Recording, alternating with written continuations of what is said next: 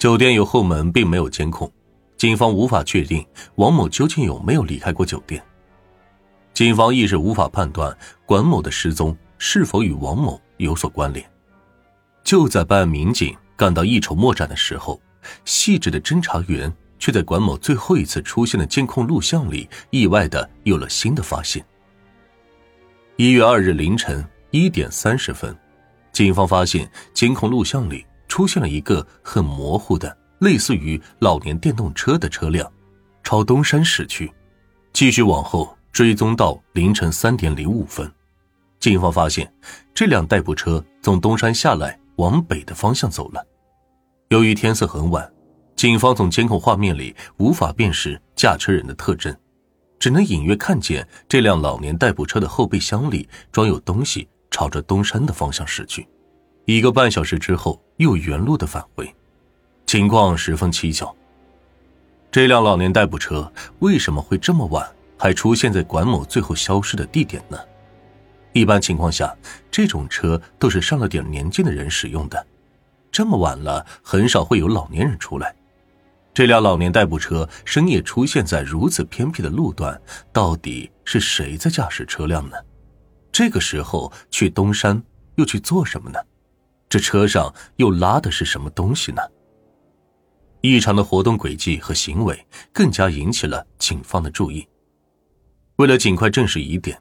侦查员决定以车找人，结果却令人大吃一惊。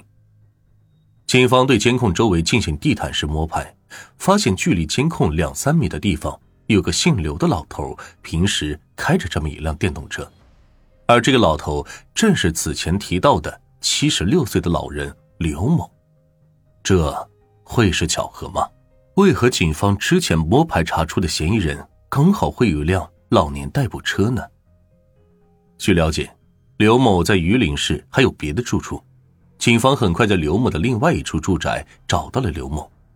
刘某承认自己有辆代步车，但是他说他那天晚上既没有上山，也没有下山。刘某表现得非常淡定自若，回答自如。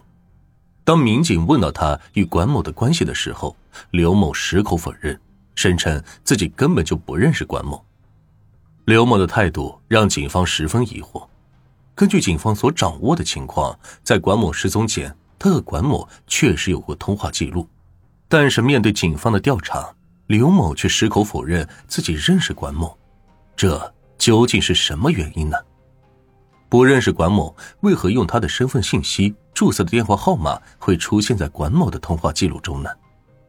接下来，警方要调查清楚的是，当时和管某通话的这个号码究竟是何人在使用？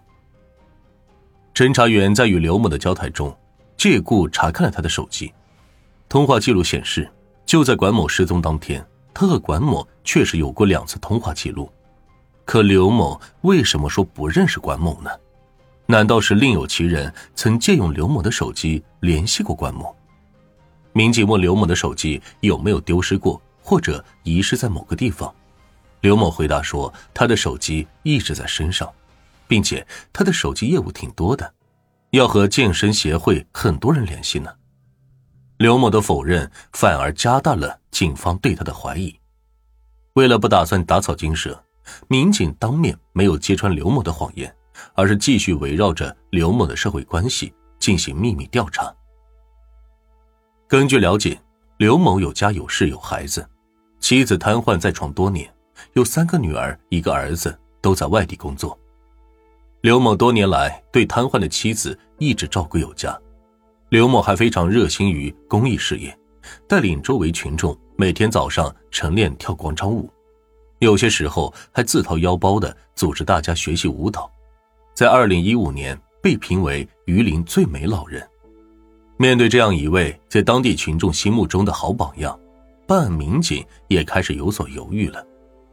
难道管某的失踪真的与刘某？没有关系，但是管某的通话记录明明显示两人有过通话，为什么刘某说他不认识管某呢？种种疑点摆在警方面前，着实让人感到费解。到底是什么原因让刘某选择了撒谎呢？为了查明刘某和管某是否认识，两人到底是什么关系，警方又找了管某的女儿作为进一步的了解。然而，就在这一次谈话中，小生向警方提供了一条重要信息。他突然想起，好几个月前他还在外地的时候，他的母亲管某曾经给他打过一个电话，说：“你们要是哪一天找不到我了，你们就找一个姓刘的人。这个姓刘的人把我卖到贵州了。”这一条重要线索让办案民警内心为之一震。但是，小生所提到的这个刘某和警方正在调查的七十六岁的刘某，究竟是不是同一个人呢？警方经过大量摸排之后，初步判断，管某所说的刘某应该就是六十七岁的老头刘某。综合之前掌握的所有线索，警方发现所有的证据都指向了同一个人——七十六岁的刘某。嫌疑最大。为了尽快查明真相，警方决定迅速传唤刘某。一月二十八日早上八点，正在公园跳舞的刘某被警方带回警局接受审问。刘某依然矢口否认自己认识管某的事实。询问过程中，刘某依旧很镇定的说自己不认识管某，更没有和他有过通话。可是，当面对警方所提出的诸多疑点时，刘某却无法给出个合理的解释。他无法解释一开始对警方撒谎说自己不认识管某，以及他的老年车为什么会在半夜时分出现在监控画面中。然而，刘某的矢口否认也让警方感到了巨大的压力。迄今为止，警方也只能是怀疑管某的失踪跟刘某有关联。因为始终没有直接的证据能够证实这一点。此时，距离管某失踪已经快一个月了。